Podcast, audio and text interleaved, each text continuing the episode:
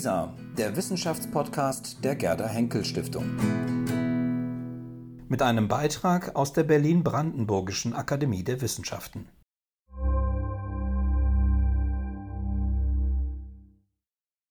Ein Reisepass ins mythische Inselreich Atlantis? Die Unvorstellbarkeit des Todes wird häufig durch Metaphern überbrückt.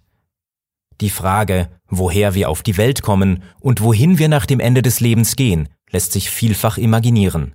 Reisen Sie gemeinsam mit Kulturwissenschaftler Thomas Macho ins Reich des Todes.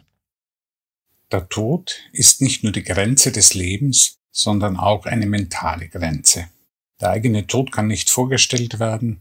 Das vorstellende Ich würde unvermeidlich in Widerspruch treten zum vorgestellten Inhalt der Abwesenheit des Vorstellenden. Darum behauptet schon Epikur in seinem Brief an Menoikeus, die Todesangst sei unbegründet, da ja, solange wir leben, der Tod nicht anwesend ist, sobald aber der Tod eintritt, wir nicht mehr leben werden. Und Sigmund Freud konstatiert 1915, der eigene Tod sei unvorstellbar, und so oft wir den Versuch dazu machen, können wir bemerken, dass wir eigentlich als Zuschauer weiter dabei bleiben. Was erfährt jedoch ein Zuschauer, der nicht das eigene Sterben, sondern den Tod anderer Lebewesen beobachtet? Was er aus eigener Erfahrung nicht wissen kann, müsste ihm glaubwürdig bezeugt und mitgeteilt werden. Seinen eigenen Tod kann aber niemand bezeugen und mitteilen. Auch der Tod anderer Lebewesen bleibt also rätselhaft fremd. Diese Erfahrungsarmut, die Unvorstellbarkeit des eigenen wie fremden Todes, erzwingt jedoch keinen kulturellen Verzicht auf Vorstellungen, Sie evoziert ganz im Gegenteil eine Vielfalt konkurrierender Bilder und Begriffe. Sie beziehen sich entweder auf ein Nichts, das als Ruhe, Frieden oder endloser Schlaf ausgemalt werden mag, oder sie richten sich auf ein Weiterleben nach dem Tod, auf die religiöse Imagination einer teils erhofften, teils gefürchteten Unsterblichkeit oder auf die säkulare Vision des Überlebens im Gedächtnis der Nachwelt, in Kindern, Taten und Werken. Die Vielfalt der Bilder, Symbole und Metaphern des Todes, abstoßend und einladend zugleich, führt in zahlreiche Richtungen. Neben der Idealisierung des Todes als Schlaf, die auf vielen Grabinschriften beschworen wird, vielleicht auch als apotopäische Formel, die Trauer, Angst und Schuldgefühle der Hinterbliebenen mildern soll, sind es die Vorstellungen vom Tod als Reise, die verschiedenste Kulturen und Epochen inspiriert haben.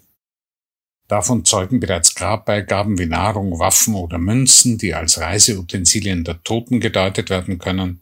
Manche Bestattungsrituale inszenieren Übergänge und Passagen und nicht wenige Texte vom tibetischen Totenbuch bis zu zeitgenössischen Todesanzeigern und Ratgebern scheinen wie Reisebegleiter für den letzten Weg, so lautet übrigens ein Buchtitel von 2015, aufzutreten. Auch die Gegenwartsliteratur bestärkt solche Assoziationen. In Middlesex, dem 2003 mit dem Pulitzerpreis ausgezeichneten Roman von Jeffrey Eugenides, studiert die steinalte Desdemona Kataloge von Särgen und Urnen wie Reiseprospekte. Francesca Melandris Roman Sangue Giusto von 2017 beginnt mit einem Nachruf auf Attilio Profeti, in dem es heißt, unter uns Lebende kannst du nicht zurückkehren, wer stirbt, ist ein Flüchtling, ein Asylsuchender, der einen Ablehnungsbescheid bekommen hat für den Rest der Ewigkeit.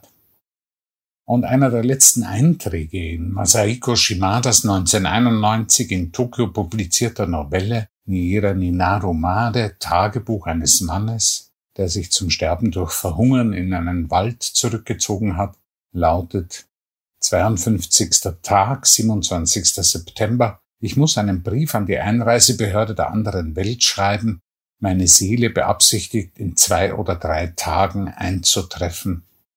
Bitte nehmen Sie sie freundlich auf. Peter Lichte hat die von Richard Dehler übersetzte Novelle als Begleittext für seinen Film Das Summen der Insekten Bericht einer Mumie von 2009 verwendet.